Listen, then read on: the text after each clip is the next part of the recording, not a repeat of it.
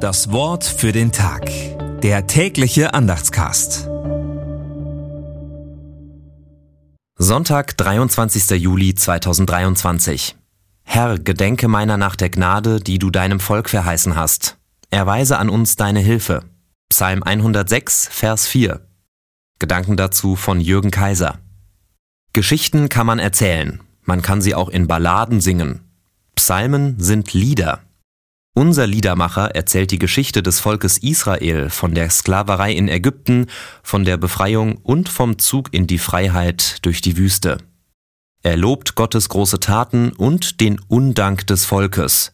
Er singt von dessen Murren und Geringschätzen der Taten Gottes. Aber das Lied versinkt nicht in Moll.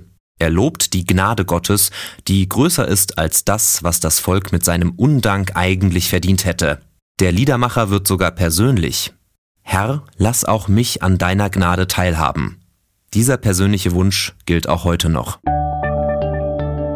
Das Wort für den Tag. Der tägliche Andachtscast. Präsentiert vom Evangelischen Gemeindeblatt für Württemberg. Mehr Infos in den Show Notes und unter www.evangelisches-gemeindeblatt.de.